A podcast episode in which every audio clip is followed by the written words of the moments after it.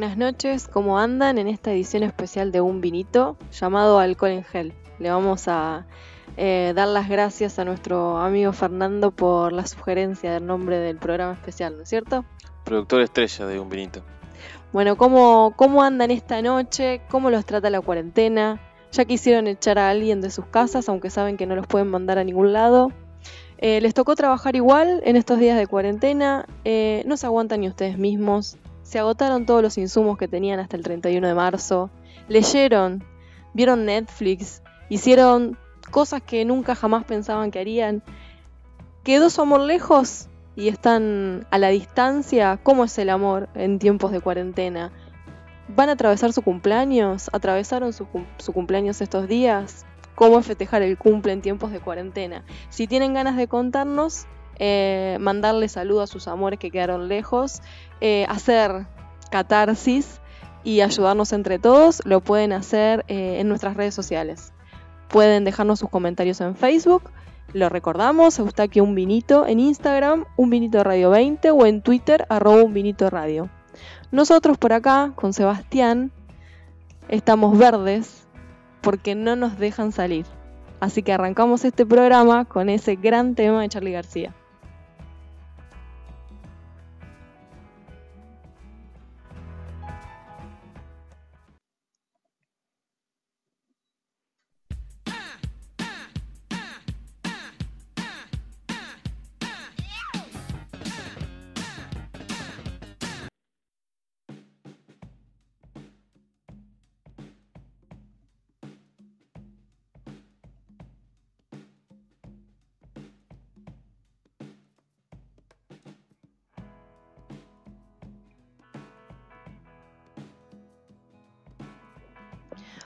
Bueno, volvemos así verdes y arrancamos con este primer bloque eh, con las noticias del día de la fecha eh, actualizadas de todo lo que está pasando eh, con bueno, la pandemia, el coronavirus en lugares centrales. Italia, España, lo que está sucediendo en el caso de Alemania y bueno, también los datos que hace muy poquitos actualizaron en Argentina me genera un poco de miedo porque siempre eran cerca de las 8 y tardaban y tardaban. Sí. Esperamos una peor noticia. Igual son bastantes comparado con el promedio que veníamos teniendo por día. Sí, vienen aumentando día a día la cantidad de confirmados, eh, pero bueno, por el momento nuestras expectativas eran expectativas. Nuestro pronóstico era mayor. Sí, por ahí producto también un poco de la paranoia. Sí. Bueno, pero sí, si, si vemos los datos de todos los países que recién mencionaba, la paranoia queda un poco en entredicho. De hecho, la pregunta que nos podríamos hacer y que se hacen los especialistas acá en Argentina es si la situación que se está dando en Italia y en España también se puede replicar acá en Argentina.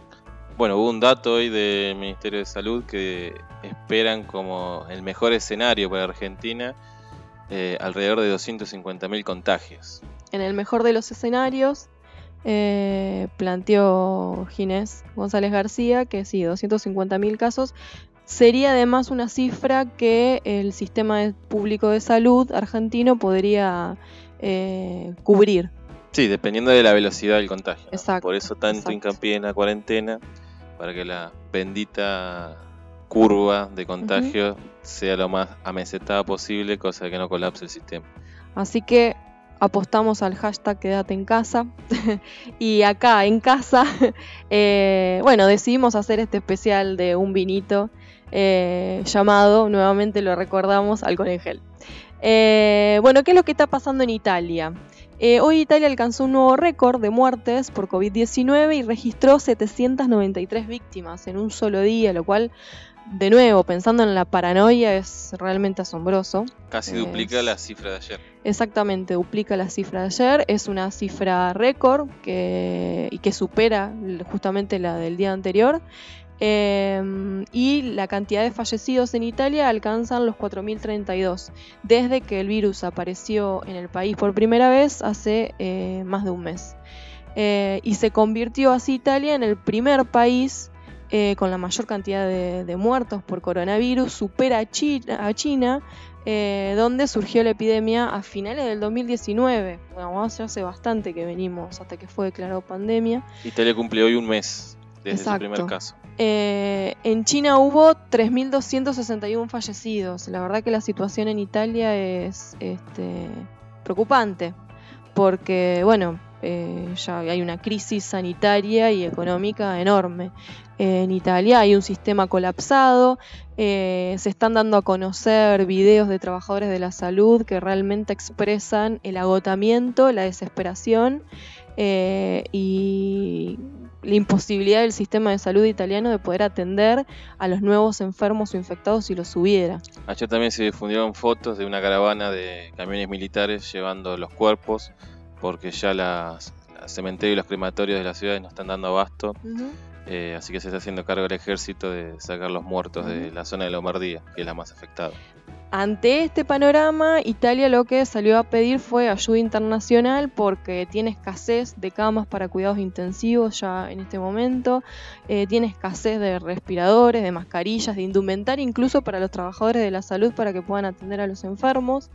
Em, y bueno, sí, por supuesto que la región del norte es la más eh, afectada por la pandemia, aunque empiezan a eh, registrarse casos en el sur de Italia. Eh, distinto totalmente es el panorama de Alemania, porque lo que asombra del caso eh, alemán, podríamos llamarlo de esa sí, manera. tiene más o menos la misma cantidad de contagios que España, que también está entrando en una situación límite de su sistema de salud, pero eh, Alemania tiene muy baja tasa de mortalidad. Exacto. Eso es lo que le llama la atención a los expertos, la baja tasa de mortalidad que hay entre los pacientes eh, comparado con estos países que nombrábamos, Italia, ahora vamos a hablar del caso eh, de España. En Alemania se registraron 20.075 casos confirmados de COVID-19, eh, superando por algunos a Irán eh, se convierte en el cuarto país con mayores contagios detectados, pero bueno, a diferencia del resto de los países, solamente registra 72 muertes. Comparado, por ejemplo, con Irán, que tiene prácticamente la misma cantidad de infectados, Irán registra 1.556 muertes por coronavirus. Realmente es... Mm, eh, triplica, cuatriplica la cifra de, mm, eh, Alemania. Eh, los especialistas se preguntan qué es lo que está pasando en Alemania, digamos, cuál es eh, la receta que, por la cual Alemania tiene tan poca tasa de mortalidad. Y uno de los factores que identifican como imprescindible para que la expansión de la enfermedad no se propague y además para evitar eh, tasas de mortalidad más alta es poder detectar la enfermedad a tiempo, es decir, que el diagnóstico sea lo antes posible. Eh, de hecho, Alemania, cuando empieza a detectar que en China ya em, el virus se estaba instalando y empezaba la idea de la posibilidad de la pandemia, eh, se suministró de test para el coronavirus, con lo cual cuando llegaron los contagios a Alemania ya estaban preparados y empezaron a diagnosticar rápidamente. Eso implicó que entendieran dónde estaban los focos y empezaran a tomar medidas en esos focos de contagio. En esa sintonía, eh, nuestro país a partir de hoy y ya para la semana que viene van a estar en funcionamiento nuevos eh, centros de diagnóstico. La idea era que hubiera uno por provincia. Me imagino que paulatinamente con el correr de la semana se va, van a ir habilitando esos laboratorios para acelerar justamente el diagnóstico. Exacto, y bueno, seguramente eso va a replicar que aumenten los casos, ¿no? Porque vamos a tener datos mucho más rápidos de los que tenemos ahora en este momento. Em, bueno, con respecto a eso, el otro día eh, leíamos que matemáticos italianos habían hecho una especie de cálculo para poder proyectar cuál era la cantidad real de contagios y calculaban que casos oficiales confirmados representan un tercio de, de lo que sería el total, ¿no? en ese momento Italia tenía alrededor de 30.000, entonces se suponía que los casos reales, digamos, los que están en circulación, eran alrededor de 100.000. Exacto. Bueno, por eso, los, digamos, estamos ante un panorama en el que los datos en la mayoría de los países no reflejan la realidad según los expertos, del contagio real que existe en ese país. Incluso ya hay países que mm, los, los test de coronavirus, de COVID-19, ya no se están haciendo porque empiezan a atender a los enfermos como, digamos, si, si tienen los síntomas, directamente los atienden como... Bueno, eso mismo eh, pasó en la pandemia del 2009 con la gripe A. Exacto. Eh, llegó un momento que ya nos hicieron mal los hisopados y se trataba a todos como si fuera gripe A. Exacto.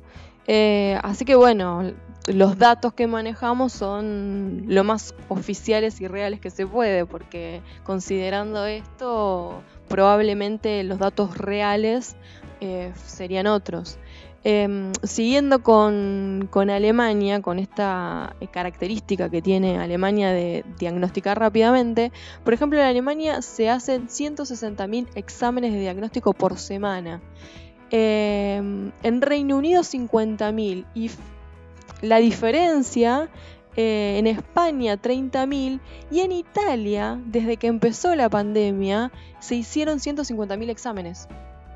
Es decir, la diferencia, la brecha de atención a la, a la enfermedad es asombrosa, digo, porque si en Alemania 160.000 diagnósticos se hacen por semana, mientras que en Italia se hicieron 150.000 pero desde lo que va de la pandemia. Desde el primer caso registrado en Italia. También tiene que ver con a quién se le aplica el test, ¿no?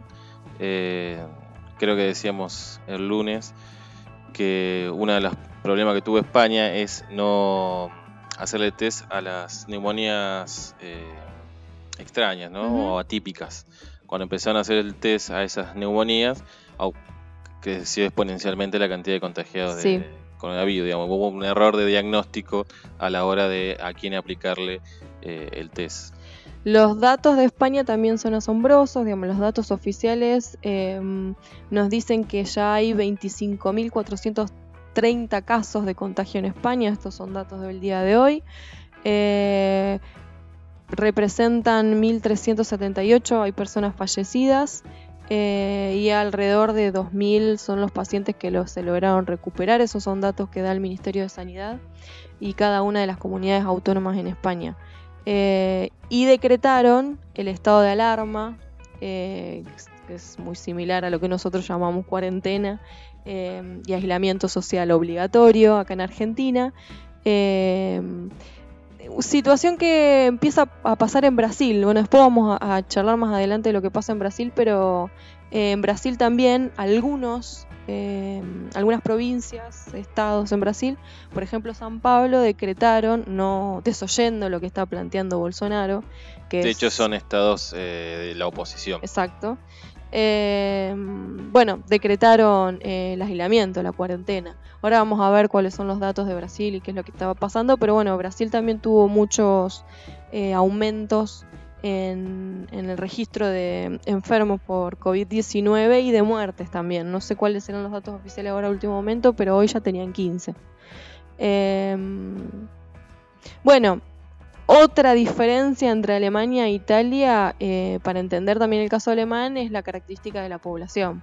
Alemania tiene una población en su gran mayoría eh, de adultos mayores, mayores de 60 años, que es ahí donde, que es la población vulnerable, donde más ataca el virus, y en cambio Alemania, eh, la mayoría, digamos, la mayoría de edad está entre 30 y 60, y la recuperación es mucho más rápida y la enfermedad resulta mucho más leve también en sí, Italia tiene 20 millones de jubilados, ¿no? Comparándolo con Argentina, el sistema argentino tiene 7 millones de jubilados. una observación que hacían de Italia no es, no es solamente la, cantidad de población mayor de edad, sino que a su vez muchos jóvenes, por eso la cantidad de contagios también, viven aún todavía con esos adultos mayores. Entonces, bueno, la propagación del contagio es eh, acelerada en ese sentido, que es uno de los datos que suponen para explicar la propagación de la, de la pandemia en Italia. Em, igual tenemos malas noticias con respecto a eso, porque la Organización Mundial de la Salud ya advirtió que están detectando eh, muchos casos o que está aumentando la cantidad de casos de víctimas fatales en jóvenes, ¿no? En esta franja de los 20 a 60 o de 30 a 60. Sí, ayer em, la UBA publicó una, em, una, información, una investigación que eh, señala que a esta población jóvenes, los mayores de 30, em, un factor de riesgo es ser fumador. Porque obviamente, perjudica a los pulmones y como la enfermedad genera insuficiencias respiratorias, son un grupo de riesgo eh, esas son investigaciones recientes, serían un grupo de riesgo a pesar de la edad que tienen. Por lo tanto, bueno, es un buen momento para eh, tratar de dejar de fumar. de hecho, eso decía la nota que publicaba la Universidad de Buenos Aires. Bueno, todos los fumadores tenemos que dejar de fumar. Sí, sería un buen momento para aplicarlo. Bueno, los datos en el mundo, China es el país con mayor cantidad de infectados, 81.457, le sigue Italia, es impresionante lo de Italia porque tiene bastante menos cantidad de infectados pero muchísimas muertes, España, Estados Unidos, que bueno, viene ahí la eh, gobernación de Trump asumiendo muy de a poco la pandemia. Sí, hubo como un eje ahí entre Brasil, Estados Unidos y Gran Bretaña de minimizar eh, los efectos del coronavirus o lo peligroso que era. Y bueno, eh, Trump y Johnson en Gran Bretaña están dando vuelta el timón. El que sigue insistiendo que no pasa nada es Bolsonaro. De hecho, había anunciado que iba a festejar 48 horas de su cumpleaños. No sé si habrá cumplido su palabra. Eh, bueno, yo que estuve investigando para hoy, eh, no hay no hubo noticias sobre el festejo de su cumpleaños, pero más adelante lo, charlamos. Bueno, decíamos, en Estados Unidos hay 22.135 infectados, 278 muertos. Bueno, sigue Alemania, Irán, Francia, eh, Suecia, Dinamarca, esos son los países con mayor cantidad de infectados. Brasil, hasta el momento, el mapa actualizado decía que tenía 1021 eh, con 15 fallecidos. Em, Chile, Chile tiene 537, pero no registra hasta el momento ningún fallecido. Sí, el caso de Chile llama la atención porque el primero de marzo, cuando Argentina anuncia su primer contagio, Chile también lo hace a las pocas horas. Pero han tenido una tasa de contagio mucho más alta que la nuestra. Sí, eh, y bueno, Ecuador eh, también tiene mayor cantidad de tasa de contagio que nosotros, tiene 426. Eh, Perú, eh, donde tenemos argentinos que probablemente van a repatriar, 263 contagios registrados hasta el momento. Y, Los repatriados podrían ser un tema aparte. Sí, ahora lo conversamos. Videos. manifestaciones que la verdad que dan un poquito de vergüenza ajena. Sí. Em, bueno, y Argentina que hace muy poquito, hace minutos nada más, antes de que empezáramos el programa, eh, nos dieron, bueno, largaron las cifras oficiales, eh, son 255, ya, ya lo buscamos. eh, 4 hoy se conoció la cuarta muerte en Argentina. 225, perdón. En la localidad vecina de Giles, lamentablemente murió una señora. En Argentina, bueno, tenemos entonces los datos oficiales de hace un ratito, son 225 casos, tenemos 67 nuevos contagios registrados de ayer, eh, digamos, en un día se sumaron esos 67 nuevos, 10 de esos casos, 10 de esos 67 están en investigación, para eh, detectar cuál fue la vía de contagio o empezar a declarar los contagios eh, autóctonos. Es decir, que habría circulación comunitaria del virus. El resto está confirmado que son importados. Eh, bueno, en Argentina... Es un dato positivo que la mayoría sean importados o de contacto, de contacto directo con, con gente que estuvo en el exterior. Sí, es un dato positivo siempre y cuando se cumpla la cuarentena. Porque, bueno, no habría una, disparada exponencial de los, contagios. Parecería que la cuarentena como decisión se toma eh, bastante tempranamente, pero el problema que estamos teniendo es que vemos eh, que no se está cumpliendo. De hecho, eh, a hoy había alrededor de más de 3.000 detenidos. 3.000 detenidos en toda la República Argentina. Bueno, acá tenemos el detenidos, ¿no es sí, la municipalidad hoy anunció que la noche de ayer hubo seis detenidos y un incidente a la tarde con un comerciante que no quiso cerrar su negocio. En Mercedes hubo siete detenidos entre ayer y hoy también por no respetar la cuarentena. Eh, así que, bueno, hoy hace poquito tuiteó Alberto Fernández que estuvo eh, sobrevolando la ciudad del Gran Buenos Aires para ver cuánto se estaba cumpliendo la cuarentena y bueno, y dijo que va a ser inflexible con el cumplimiento de la cuarentena. Y la verdad es que no queda otra, porque mm, eh, nos encontramos ante un virus que no se conoce ni qué medicación es efectiva, mucho menos la vacuna que está en investigación y que la única solución posible para detenerlo es el aislamiento.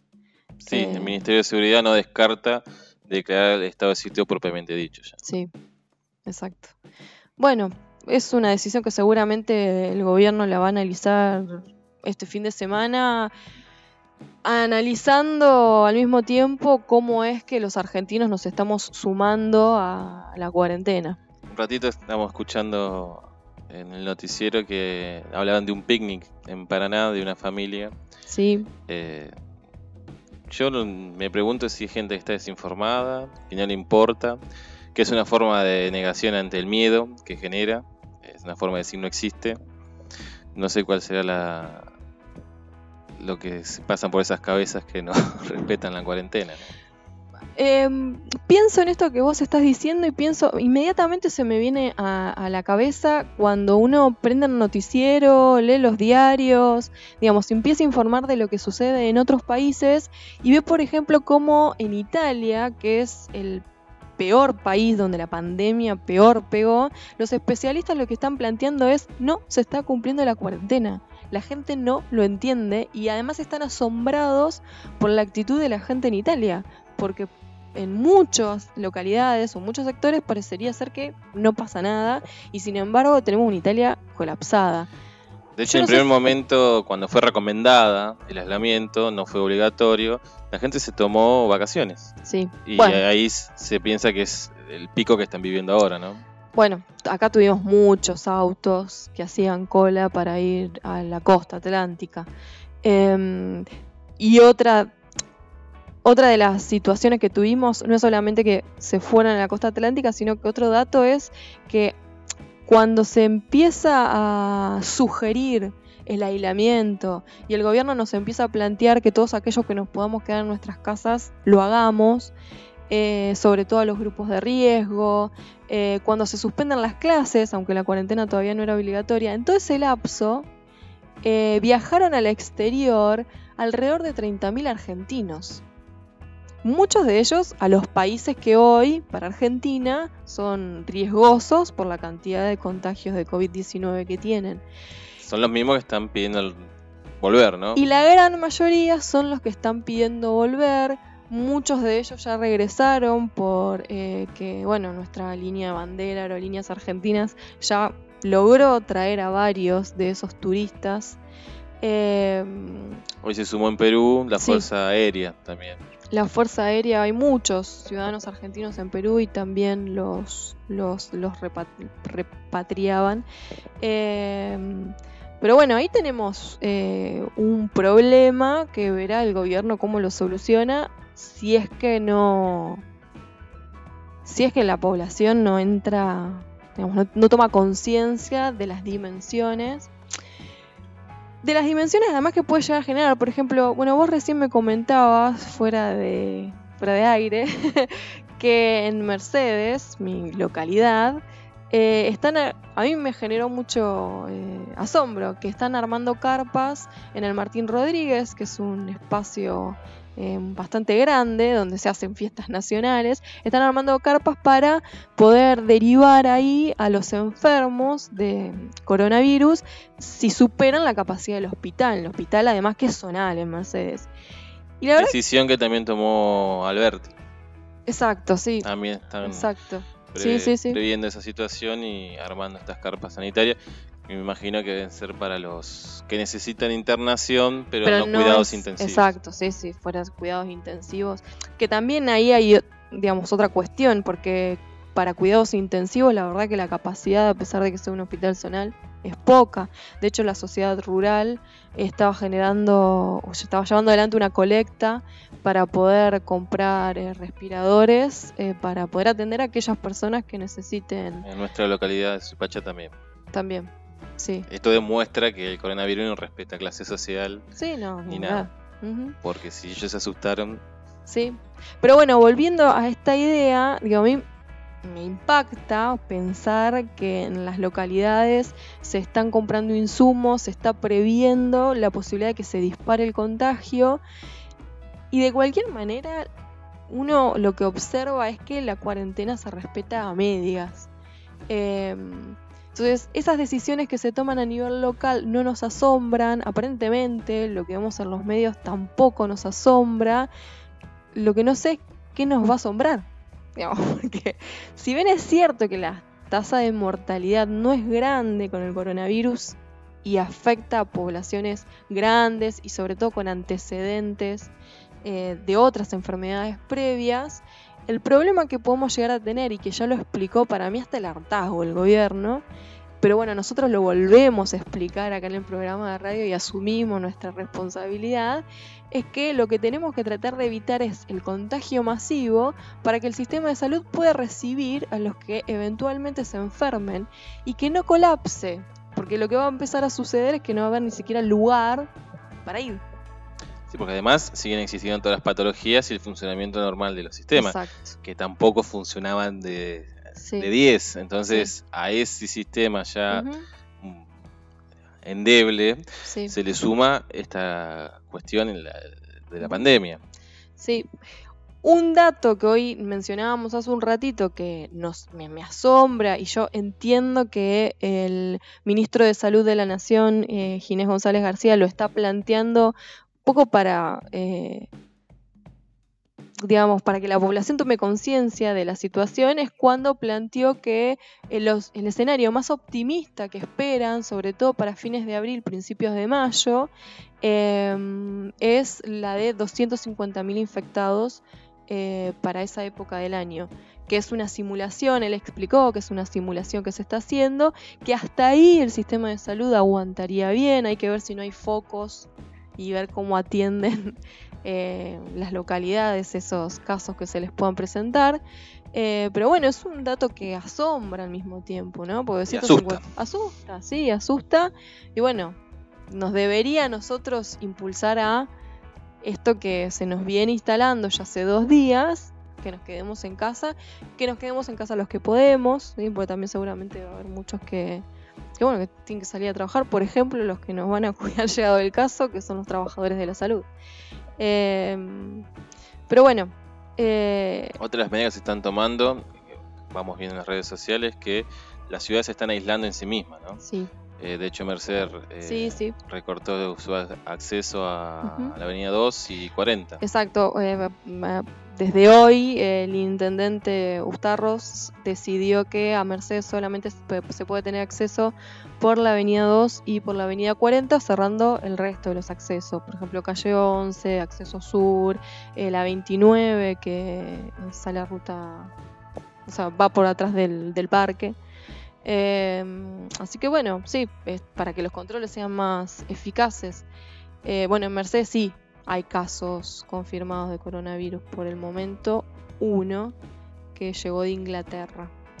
Eh, pero bueno, eh, por ejemplo, en, inglés, no es en, argentino. No, no, no es argentino, sí, eh, pero bueno, este, hay que tomar conciencia. En, Mercedes, eh, que tiene un hospital zonal, va a atender seguramente a, enfermos de otras localidades aledañas. Un poco esto pasó cuando hoy nos enterábamos, lamentablemente, del cuarto, la cuarta fallecida en Argentina, que es una mujer de 67 años, si mal no recuerdo, de Giles que por complicaciones respiratorias tuvo que ser trasladada a la clínica Güemes, a Luján. Eh, entonces, bueno, esto le empieza a pasar también a los sistemas de salud de cada una de, las localidades, que es el traslado a otras que puedan eh, atenderlos eh, si los casos empiezan a agravarse. Sí, también hay que ver qué decisiones toma cada municipio al recibir un infectado, ¿no? Eh, no sé cómo será la cuestión legal, tal vez Mercedes por ser hospital zonal no puede decir que no, pero imagino la localidad de Chivilcoy que sí es municipal, es muy probable que diga que no. Eh, entonces las localidades más chicas que contamos con menos recursos aún todavía, va a ser más preocupante la situación. Por eso insistimos en la conciencia de respetar la cuarentena. Sí. Bueno, entonces, eh, respetamos la cuarentena y ante los menores indicios de síntomas de fiebre, dificultad para respirar y tos, llamen a los emergencias médicas de su localidad, eh, no se trasladen a los centros de salud, al menos que sea eh, grave y haya la necesidad de asistencia respiratoria inmediata. Y para enfrentar la propagación de la epidemia, recordamos alcohol en gel, eh, lavandina, alcohol, lavarse las manos continuamente, toser en el pliegue del codo, lavar todas las superficies. Eh, si salimos a hacer mandados, que es lo que tenemos permitido, o vamos a la farmacia, que es otra de las cosas que tenemos permitidas, y volvemos al hogar, que es obligatorio, eh, lo que tenemos que tratar de hacer es lavar eh, todas las bolsas o paquetes que tengamos, sacarnos las zapatillas, tratar de no tocar ninguna superficie y desinfectar aquello que traigamos. Esa es una de las recomendaciones que, nos dan, porque el coronavirus es eh, un virus de contacto, por eso la propagación es tan rápida y difícil de controlar. Por eso el aislamiento. Así que bueno, quédense en casa. Em, hacemos una pausa cuando volvamos, eh, tuvimos ya algunos comentarios en nuestras redes sociales sobre cómo están pasando la cuarentena, así que los compartimos en un ratito después la pausa. ¿Y nos vamos con qué canción? También nos pidieron saludos, la ah, familia bueno. que están cenando, le mandamos saludos. Bueno. Ahora vamos con Elefantes en Europa de Divididos.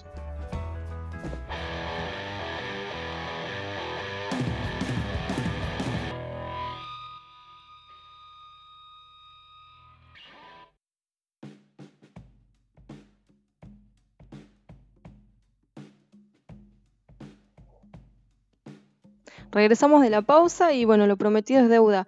Em, tenemos varios comentarios de cómo le están pasando en estas 48 horas de cuarentena.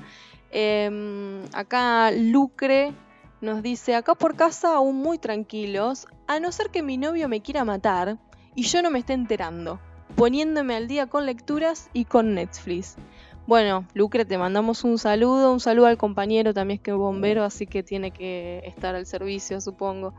Eh, Milagros, eh, alumna Milagros, una genia, me dice, lo que te dije hoy por privado, pareciera ser que son problemas de amores, yo le sugerí que podamos, que, que abramos en el programa de radio el, el mm, consultorio del amor en cuarentena para ver cómo se sobrelleva el amor dentro del hogar y fuera del hogar durante la cuarentena.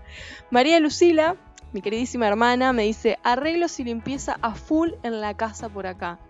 Sin dudas, la casa de mi hermana está muy agradecida de la cuarentena, pero ella se la está pasando bien. Y Susana me dice, hoy amasé pizzas. Y los niños, los niños grandes, tengo el dato de que ya son grandes, estudiantes universitarios, encantados que la pizza no la hizo con harina integral como la venía haciendo en los últimos días. Eh, a la mañana hizo un poco de limpieza, heladera impecable, desinfectada. Igualmente me dijo, no parecen dos, días de cuarentena, sino que hace como 12, que le extraña muchísimo a Victoria, eh, que hoy hizo videollamada con Victoria que es la única manera en este momento de estar en contacto. Eh, así que a Susana le mandamos un fuerte abrazo y que se cuide porque es grupo de riesgo. Bueno, tu familia te apoya. Sí, sí, sí, sí, nos están escuchando, están escuchando en vivo. La familia y amigos por acá. Eh, bueno, si quieren seguir eh, comentando y estando un poco en contacto, ayudándonos entre todos a sobrellevar la cuarentena, recuerden, les recordamos que nos pueden dejar eh, sus comentarios, sus experiencias de todos los días en el Facebook, Eustaquio Un Vinito, en Instagram, Un Vinito Radio 20 o en Twitter, Un Vinito Radio. Los esperamos y los leemos en un ratito. Bueno, Sebastián, arrancamos el bloque 2. La pregunta de este bloque es, ¿qué mundo nos espera después de la pandemia? Y les vamos a compartir una mirada de Chomsky, de Noam Chomsky, el activista, politólogo, el lingüista, eh, que hizo su análisis político del coronavirus y el impacto que tiene la pandemia en la geopolítica mundial. Relata varios puntos. Uno de ellos, él plantea, dice, Estados Unidos necesitaba imperiosamente parar y retrasar la locomotora china, para no perder su supremacía mundial económica y su papel gendarme planetario. Él parte de la idea de que no es casual, ¿no? Exacto. esto fue un hecho eh, pensado y llevado a cabo por Estados Unidos en este caso. Sí, sí, que no es natural. Eh, la pandemia. No fue la sopa de murciélago. Exacto, exactamente, no fue el maldito murciélago. Eh, después plantea, la CIA, Israel y demás poderes mundiales acuerdan hacer estallar una guerra bacteriológica de baja intensidad, propagando, primero propagándolo en territorio chino, y lo plantea y lo define como un virus de laboratorio que es el COVID-19. Acá está lo que vos estabas planteando, no lo cree como natural, Chomsky. El gobierno chino lo denunció esto. Sí, sí, tuvimos en los últimos días la disputa entre el gobierno chino y Trump. Trump diciendo es el virus chino, China respondiéndole. Bueno, eh, acá Chomsky toma partido, obviamente. Eh, dice Chomsky, la estrategia de Estados Unidos va a pasar, pasa en este momento, por propagar el virus en la ciudad donde el gobierno chino tiene un laboratorio de investigación bacteriológica del coronavirus, de SARS, MERS y Ebola. Es decir, que está atacando a el lugar donde China tiene un laboratorio. Así tiene la coartada perfecta para echarle la culpa al gobierno chino, de hecho Trump ya lo hizo, sobre la hipótesis de un escape o de un accidente fortuito.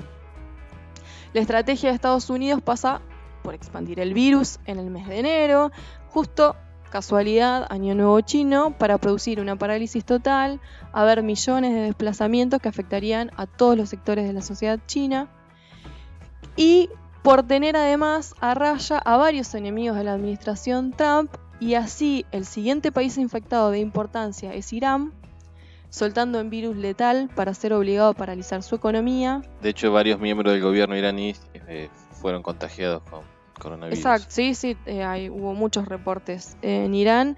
Em, bueno, sobre todo paralizando a un país que, que, digamos, que le representa a Estados Unidos plantea Trump que tiene riesgo militar, eh, porque es para que se pueda implementar en Israel.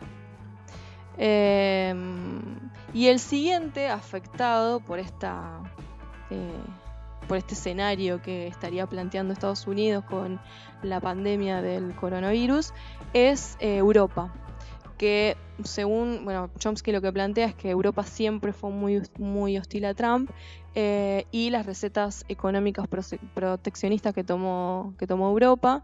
Eh, y para ello dice inocula el, virus en la región de Lombardía, en Italia, donde gobierna la Liga Norte de Salvini. Y lo que nos recuerda Chomsky es que Salvini es un traidor a los ojos de la inteligencia americana por apoyar a Putin en todos los foros internacionales y verse implicado en sobornos rusos. Sí, es una mirada que explica la pandemia desde un punto de vista geopolítico. Exacto, sí, sí, y esta disputa que existe por el dominio del mundo. De hecho, Chomsky cuando plantea cómo se expande, digamos, le, le llama poderosamente la atención cómo se expande en Lombardía, dice, es increíble cómo se expande el virus en una región rural eh, de la Italia profunda, como diciendo esto es extraño.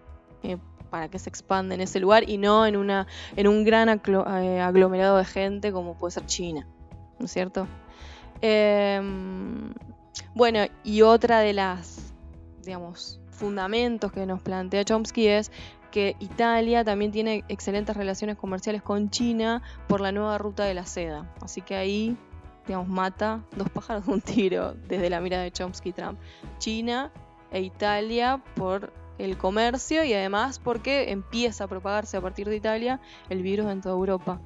Eh, bueno, interesante, porque lo que dice es, eh, lo que genera es que la Unión Europea sufre un, un colapso económico global porque se ven paralizadas sus economías nacionales en la lucha contra el virus em, y el esfuerzo de, la Unión Europea, bueno, genera el desgaste de la misma Unión Europea.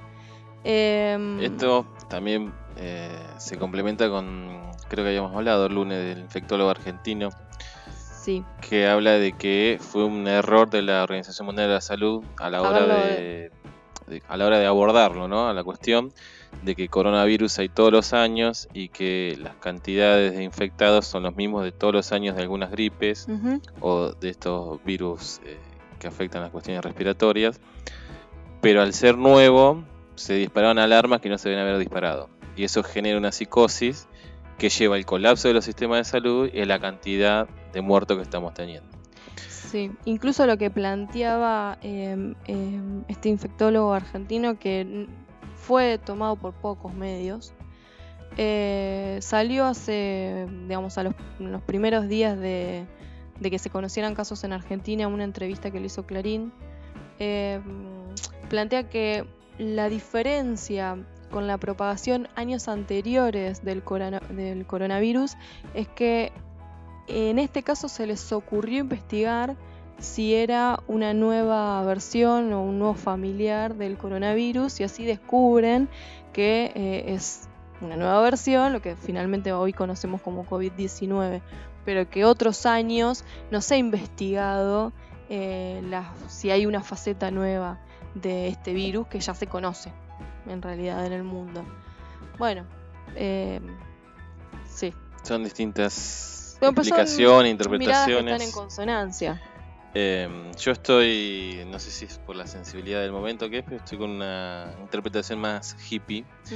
Eh, y pienso que el coronavirus es una respuesta de la naturaleza al eh, límite ambiental en el que estamos viviendo ya. Es una limpieza que está haciendo la propia madre tierra. Eh, bueno, hubo fotos de los canales de Venecia, de jabalíes en Roma, de ciervos en China. Como que rápidamente, al retirarse el hombre, la naturaleza vuelve a tomar los lugares que le correspondían. Sí, de los, bueno, sí, los, los canales, de los elefantes, la nota que leíamos el otro día que nos traía eh, nuestro amigo eh, por, de los elefantes que fueron a un viñedo y durmieron la siesta ahí. Terminaron borrachos. Terminaron borrachos. Em, no significa que no esté siendo eh, aprovechado ¿no? por todos estos intereses geopolíticos. Pero la versión de, de que es un arma biológica, obviamente tiene sustento. No, Chomsky no es cualquier persona. Por eso lo eh, traemos al programa de radio para generar debate. No creo que sea, a pesar de eso, no creo que sea la causa de esto es como demasiado grande. Igualmente veremos la cantidad de contagios y de muerte que tenga Estados Unidos. Si es muy baja en comparación al resto del mundo, bueno, ahí... Mira con la cara que te mira con él. Ahí Chomsky tendrá un poco más de, de sí, argumentos, habla de, seguir defendiendo la postura. Si es más o menos pareja, eh, va a ser bueno, Chomsky, eh, termina su, su análisis planteando unos dos últimos puntos que em, vienen con ya la pandemia instalada y la aparición de la vacuna. Entonces lo que dice es, una vez consumida la pandemia paralizadora del planeta, va a llegar la segunda fase, que es el control total de la guerra bacteriológica, eh, al poseer desde el primer momento, dice Chomsky, la vacuna del COVID-19 desde su producción en los laboratorios americanos. Entonces, luego de la... Sí, es un llamado desesperado a Estados Unidos con mucha plata, ofreciendo mucha plata al que tuviera algún adelanto que se lo vendiera. Sí. Eso también por ahí iría en ese lugar. Por eso dice, luego de la dispersión del caos sanitario mundial, que ya está sucediendo, lo que plantea Chomsky, que un poco vino a socavar la autoestima que podía llegar a tener, Em, es que va a venir un nuevo orden capitalista. Digamos, aquellas voces que pensaban que después de esto podía venir un orden digamos, la revolución no se iba a generar de, la noche a la mañana, ¿no? pero vemos que se, hay como una revalorización del Estado-Nación. Exacto, Del papel que juega el Estado eh, y que el mercado no puede dar respuesta.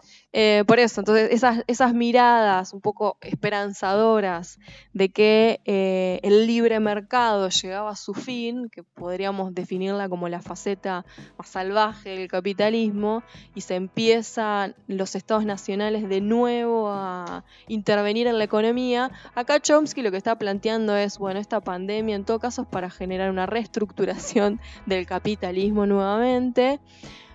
Un reset eh, del sistema. como no da más, se resetea. En otro momento eran las guerras a gran escala, como fue la Primera y la Segunda Guerra Mundial. Ahora sería una pandemia. Sí, y dice, en ese nuevo orden mundial, que sería la última parte, que es la implementación de ese nuevo orden, lo que se generaría, y acá, bueno, si esto, si esto sucede, le vamos a dar validez absoluta al análisis geopolítico que está haciendo Chomsky, es la desaparición de la Unión Europea, la desaparición de enemigos potenciales, como Irán, Corea del Norte, Venezuela, hay que ver cómo pasa Venezuela la pandemia. Por ahora tiene muy pocos contagios. Eh, el debilitamiento de China continental y de Rusia. Bueno, Rusia parece bastante... Eh, También, momento alejada de la pandemia, ¿no? Eh, con respecto a la población sigue teniendo pocos contagios. Acá un oyente nos pregunta por qué en África no están muriendo de miles. Eh, también podríamos entenderlo por una cuestión de estadísticas y de los costos de los diagnósticos. En Estados Unidos se cobra 3 mil dólares a cada persona que quiere saber si tiene eh, COVID-19 o no. Eh, algo que en Argentina se hace gratis. Sí. Suponemos, o yo interpreto por lo menos, que en África es muy probable que haya mucha gente contagiada, pero, no, estén dentro de las estadísticas. Claro, no se haga el diagnóstico porque o faltan insumos para hacer los diagnósticos. Eh, bueno, sí, es una posibilidad. Eh, yo quiero saber qué piensa el oyente también. bueno, de invitamos que nos conteste. Sí, que nos conteste a ver cuál es su interpretación. Exacto. Eh, así hacemos un análisis en colaborativo entre todos, porque bueno. Bueno, esto es lo que plantea el queridísimo Chomsky. Bueno, habrá que seguir la pandemia y el final de la pandemia para ver si se corrobora la hipótesis. Bueno, nos vamos eh, a una pausa. Eh, ultraliviano de barco. Así es. Bueno, enseguida volvemos.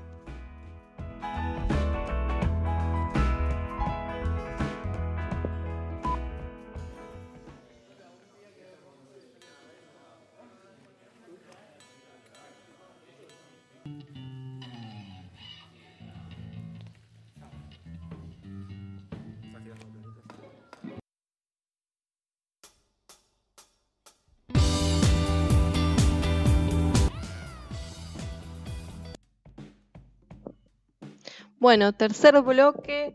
Les recordamos a todos que si tienen ganas de contarnos cómo están pasando esta cuarentena, nos pueden dejar sus comentarios, sus experiencias, sus relatos, sus dudas, sus descargas en Facebook, en un en Eustaquio Un Vinito, en Instagram, Un Vinito Radio 20 o en Twitter, arroba Un Vinito Radio. Em, bueno. Tenemos oyentes enojados. Contanos.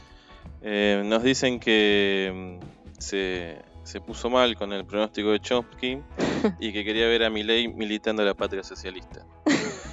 Eh, no creo que suceda. Pero eso es más. digamos, tiene más esperanzas que. Que la revolución comunista. exactamente.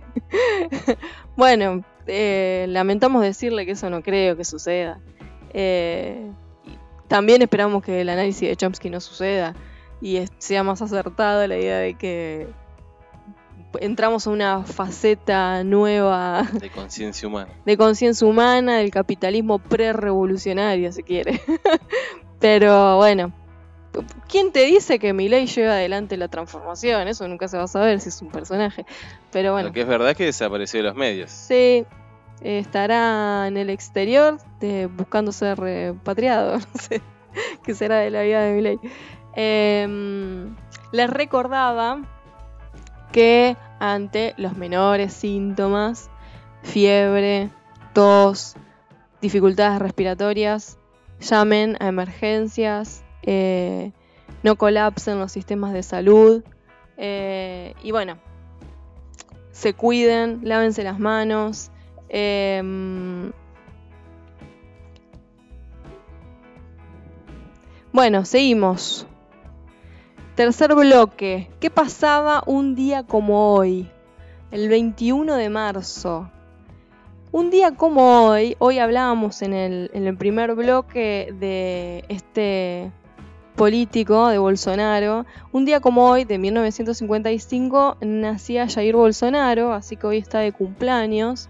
Eh, el presidente de Brasil, Recordemos que Bolsonaro hace pocos días eh, burló la cuarentena, festejó con sus seguidores, estuvo en el medio de una plaza y de una exposición pública, proclamó hace pocos días que hoy iba a festejar su, fiesta de cumpleaños, que, iba a ser una fiesta multitudinaria, eh, claramente subestimando la pandemia, de hecho él se proclamó en los medios eh, diciendo que no era para tanto la pandemia y obviamente poniendo en riesgo a su población.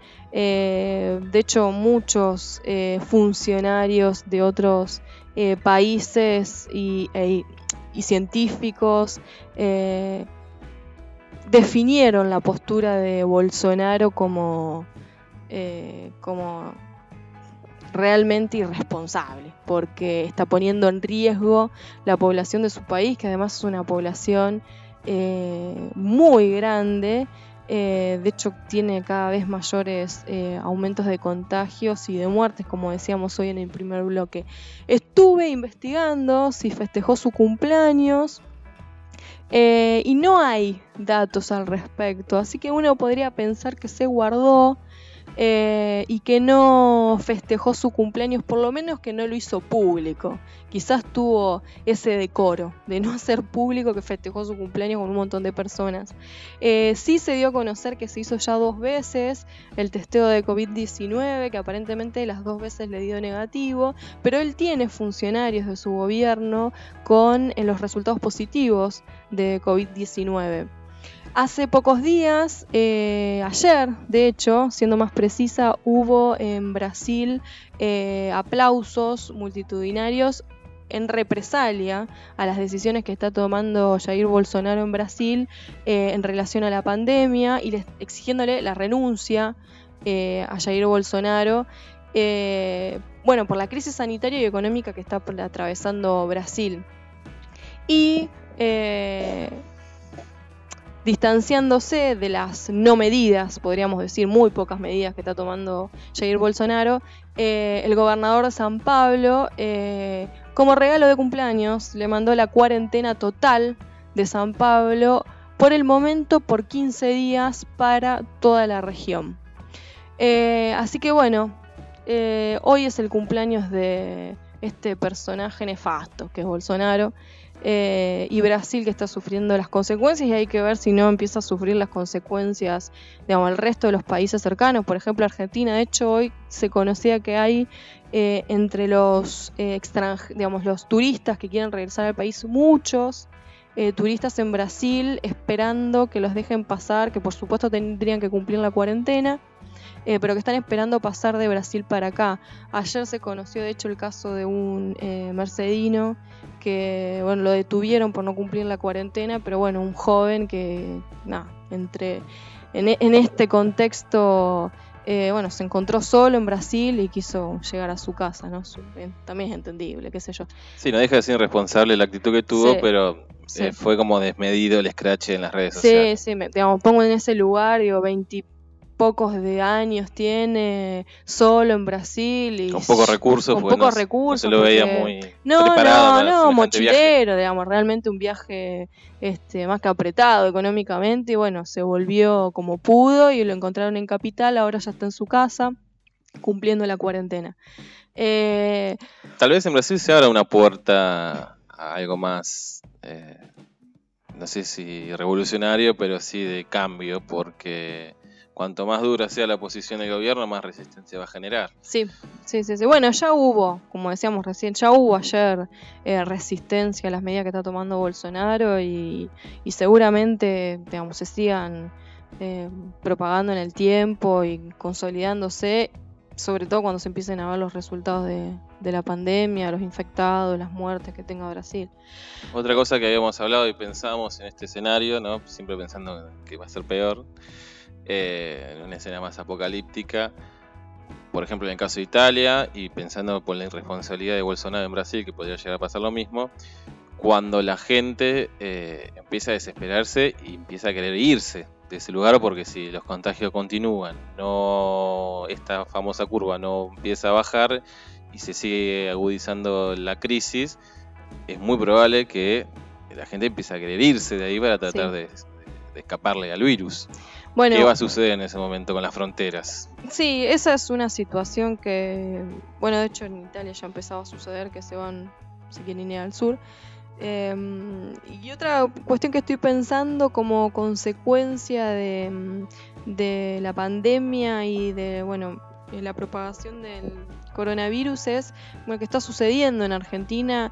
Em, recién decíamos el scratch a través de las redes sociales, pero otra actitud que se está teniendo es eh, medio ajusticiar por mano propia a muchos de los que se piensa que no están cumpliendo la cuarentena o denunciar. Digamos, si bien están los canales y los, los medios de comunicación, digamos, institucionales. claro, los teléfonos este, oficiales para denunciar cuando la cuarentena no se está cumpliendo, se empiezan a generar la justicia por mano propia, ¿no? Sí, un caso en Benavides que igual no queda claro cuál es la causa. No, no es claro, sí. Eh, pero bueno, estaba dando vuelta una, un video en las redes sociales, después pudimos corroborar eh, por otros medios que fue cierto que hubo un tiroteo en un supermercado chino. Sí. Afortunadamente no hubo víctimas factales, pero sí hubo dos heridos, ¿no? Sí. Dueño del supermercado y uno de los custodios. Al respecto hay dos versiones.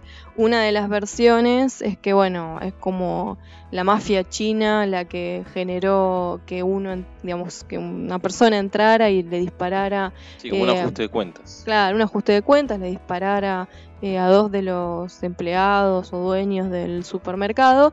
Y la primera versión que, de la que tuvimos, con la que tuvimos acceso es que, la que aparece en el video casero que claro, exacto, que es la que aparece en esa fuente primaria, podríamos mencionar, y que es que entra una persona eh, denunciando que los empleados o dueños del supermercado no estaban cumpliendo la cuarentena y por lo tanto les dispara.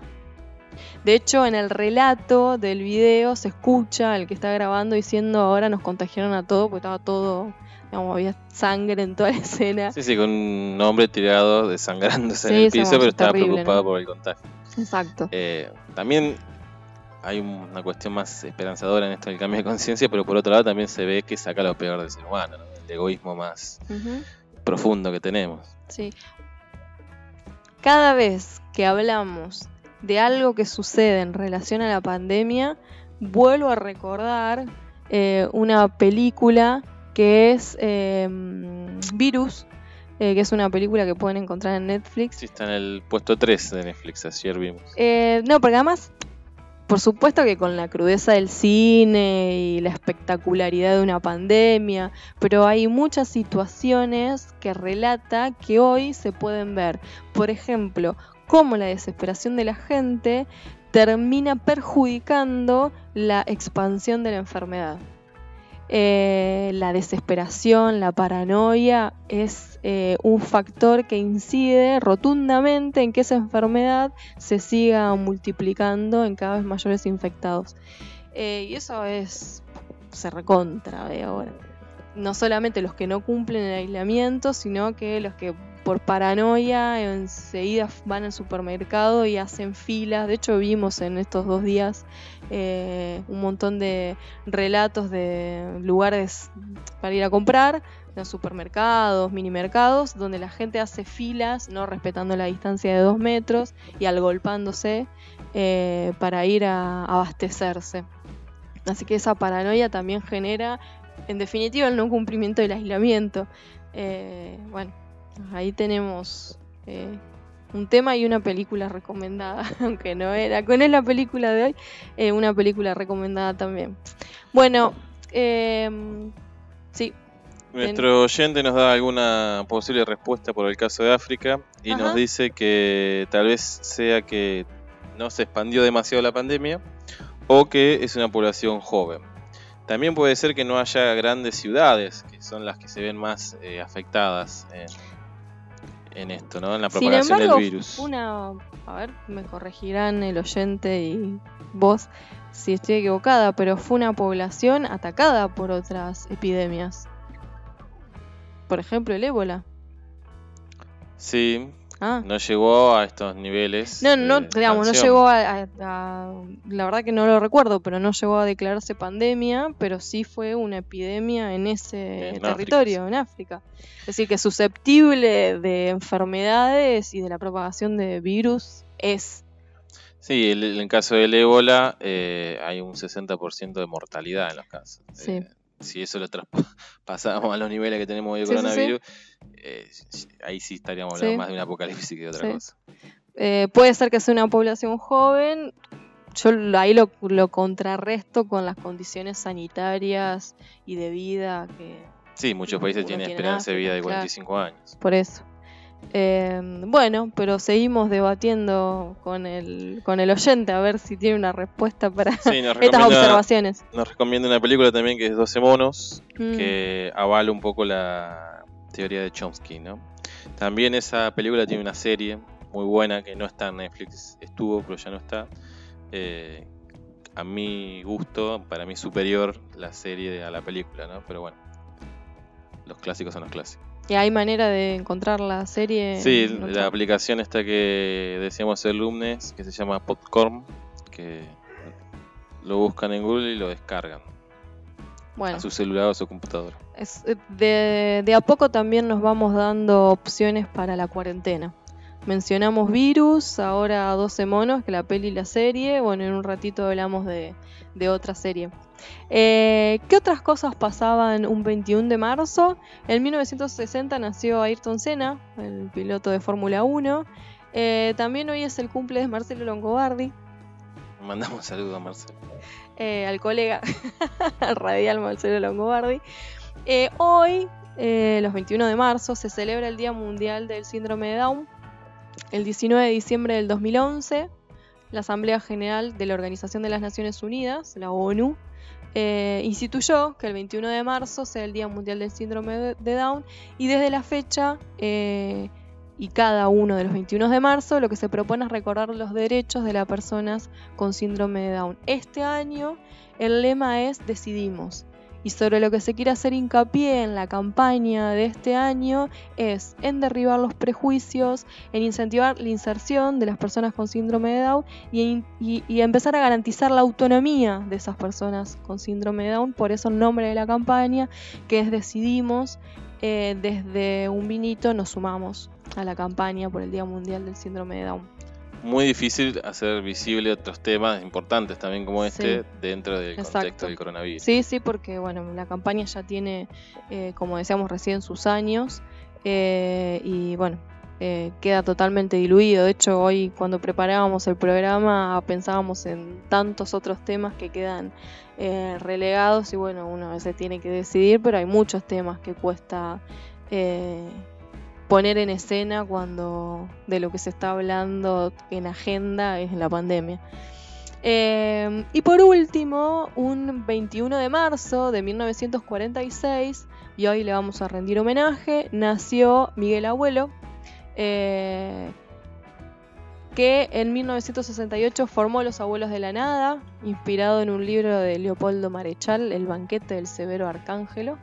Eh, y en la primera generación de los abuelos estuvo muy ligado a la psicodelia y creó temas brillantes y clásicos del rock nacional como Diana Divaga, Oye Niño, Nunca te miré una vaca de frente, Tema en Flu sobre el planeta y Mariposas de Madera.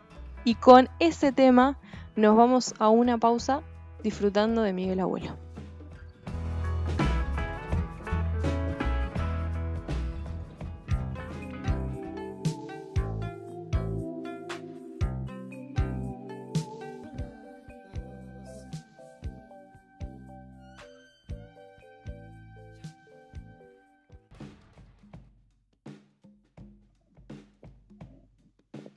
Cuarto y último bloque en un vinito radio en este programa especial que hemos denominado Alcohol en Gel.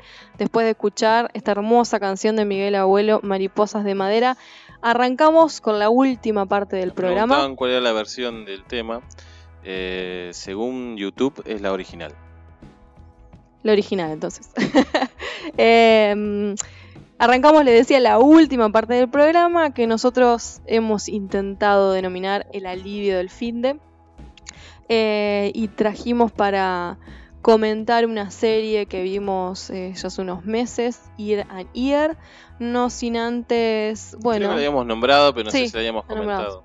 Eh, contarles que transitamos el programa, este programa especial con eh, Alaris. Vino Alaris, un Cabernet Sauvignon de cosecha 2018. Libre de COVID-19. Sí, por supuesto volvemos a recordar a todo aquel oyente que tenga ganas de em, promover sus vinos en el programa que nos pueden regalar y nosotros hacemos la propaganda gratis. En la búsqueda del sponsor de vino. Exactamente. Em, y le recordamos también a todos los oyentes que si quieren contarnos cómo están pasando la cuarentena, quieren comentar sobre algún eh, alguno de los temas que venimos hablando en el programa, nos pueden contactar en todas nuestras redes sociales, en Facebook, Eustaquio Un Vinito, en Instagram, Un Vinito Radio 20 o en Twitter, arroba Un Vinito Radio. Sí, necesitamos seguir en Twitter porque tenemos uno solo. ah, bueno. Si nos siguen en Twitter sería muy bueno. Así que llamado a la solidaridad, necesitamos seguidores en Twitter. Gracias. Hasta ahora no habíamos eh, dicho que nos compartan, pero bueno, creo que ya estamos un poco más seguros, así que podrían empezar a compartir con parientes, amigos. Compartan y comenten. Hoy eh, cuando adelantábamos la edición especial de este programa de Un Vinito, eh, bueno, varios vieron la publicación, estamos a la expectativa de conocer cómo es que están atravesando la cuarentena. Algunos se comunicaron por WhatsApp, que les agradecemos también. Y volvemos a reiterar los saludos a todos los que ya nos estuvieron contando eh, cómo están atravesando la cuarentena. Bueno, decíamos serie Years and Years. Serie de HBO. Originalmente de HBO. Inglesa. Exacto. Es una serie que, bueno, relata la historia de los miembros de una familia, la familia Lyons, eh, con cada uno de los conflictos que atraviesan los integrantes de la familia, los retos particulares con los que se enfrenta cada uno de los, eh, de los integrantes de la familia durante 15 años y empieza la serie en nuestro presente. Eh, en este periodo de tiempo lo que se va viendo en la serie es cómo se modifica la realidad política de Reino Unido y la realidad política internacional eh, con las inestabilidades eh, y vamos viendo cómo se producen los cambios que ocurren en la sociedad a nivel económico, social y tecnológico. Sí, se emparenta por momentos con Black Mirror, porque la tecnología está presente constantemente. Sí, sí, eh. se asocia a Years and Years. inicialmente se lo planteó como un drama familiar tipo This Is Us, que la tengo pendiente. Eh, con eh, características de Black Mirror también, porque bueno, responde al panorama político, a las crispaciones sociales actuales. Y ese cambio de, que comentabas, casualmente comienza con una epidemia. Es también, la podemos asociar a la realidad increíblemente. En la serie se asocia la epidemia con las migraciones, ¿no? con los refugiados de distintos conflictos, eh, ficcionados en la serie, pero que bueno, podremos... Eh, hay miles en la realidad, ¿no? Eh, justo la serie sale cuando fue toda la cuestión de Siria. Entonces también representa un poco esa cuestión. Bueno, con las migraciones tiene bastante correlato en la realidad actual, porque si hay una un hecho que propaga la epidemia es la globalización y la hipercomunicación. Sí, en este caso la migraciones forzadas, digamos, eh, y como chivo expiatorio, ¿no? Sí. Eh, ayer justamente también veíamos un documental sobre la peste negra, estamos un poco monotemáticos, eh, que en ese caso se culpó a los judíos, ¿no? hubo matanzas y expulsiones de judíos. Bueno, en este caso, en la serie se le echa la culpa a los inmigrantes que vienen de Europa del Este o de África o de Asia. Sí, y hay persecución también a homosexuales, un poco como la película que comentábamos el programa pasado. Sí, fue de Vendetta, que también está situada en Inglaterra. Sí. Sí, es como que eh, se persigue a todas las minorías, ¿no? Sí, sí, sí. Bueno, los cambios tecnológicos eh, en las series, digamos, se utilizan esos cambios tecnológicos como eh, herramientas para controlar a la población. Em,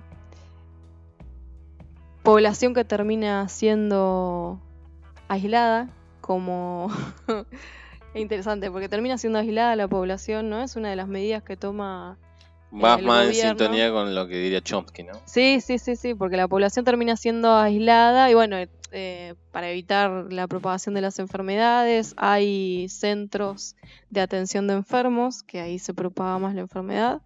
Eh, pero bueno, empieza después la, la población a eh, enfrentarse a esas decisiones gubernamentales, esas imposiciones el final, y esos aislamientos. Pero bueno, eh, podemos decir que en el fondo la serie es más esperanzadora de lo que parece al principio. Sí, y es muy interesante. Eh, bueno, por eso se llamó así, ¿no? Years, years año a año. Eh, el relato que va haciendo y el juego que hace con las épocas históricas.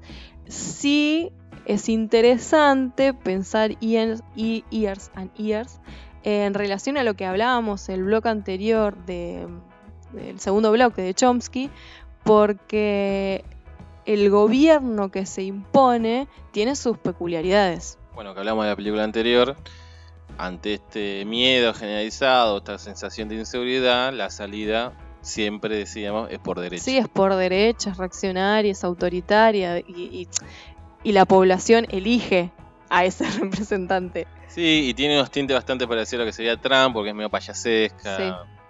Eh, bueno, Johnson en, Inglaterra, en también tiene esas características como de showman más que de gobernante.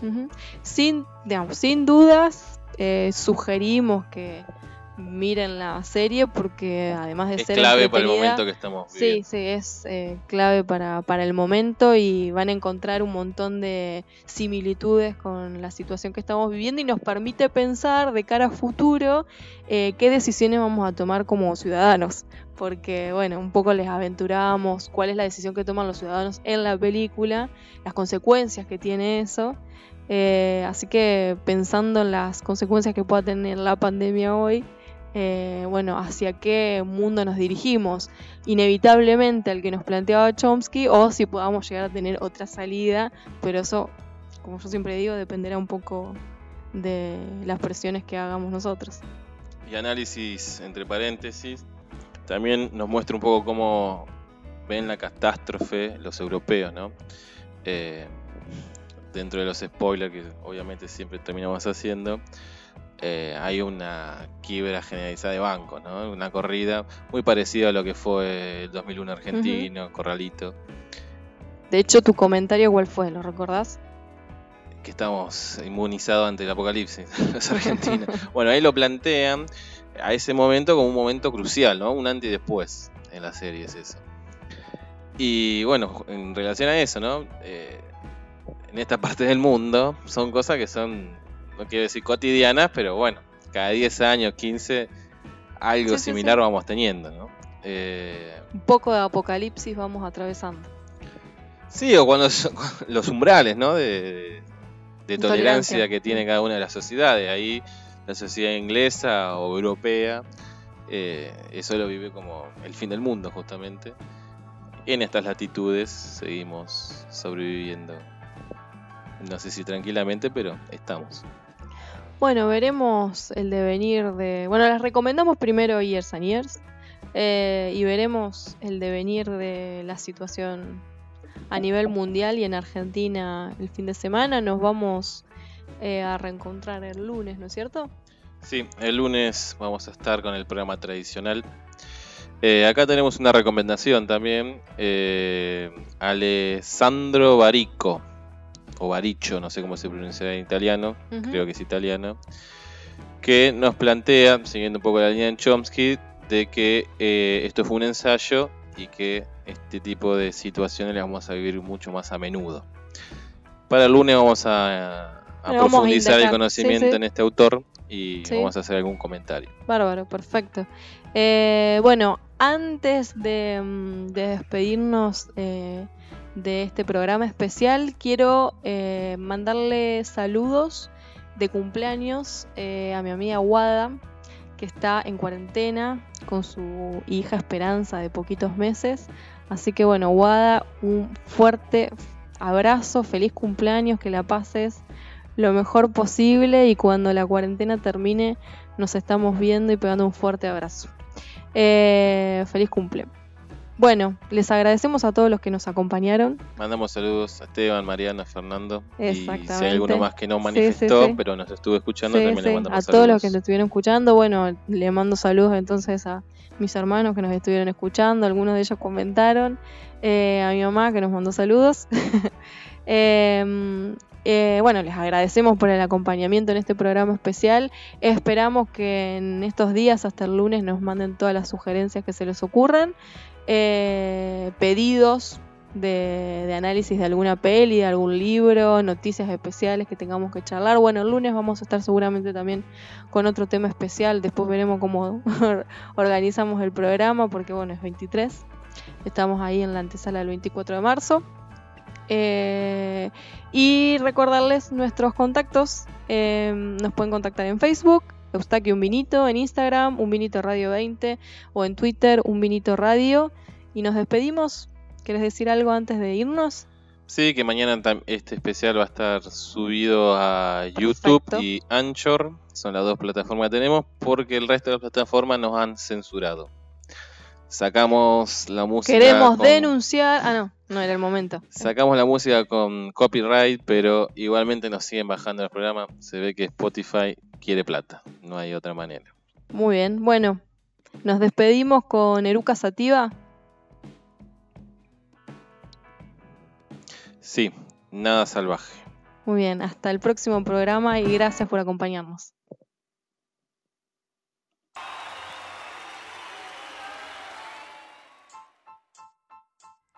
Los lunes a las 20 horas te esperamos con actualidad, noticias, cine, espectáculos.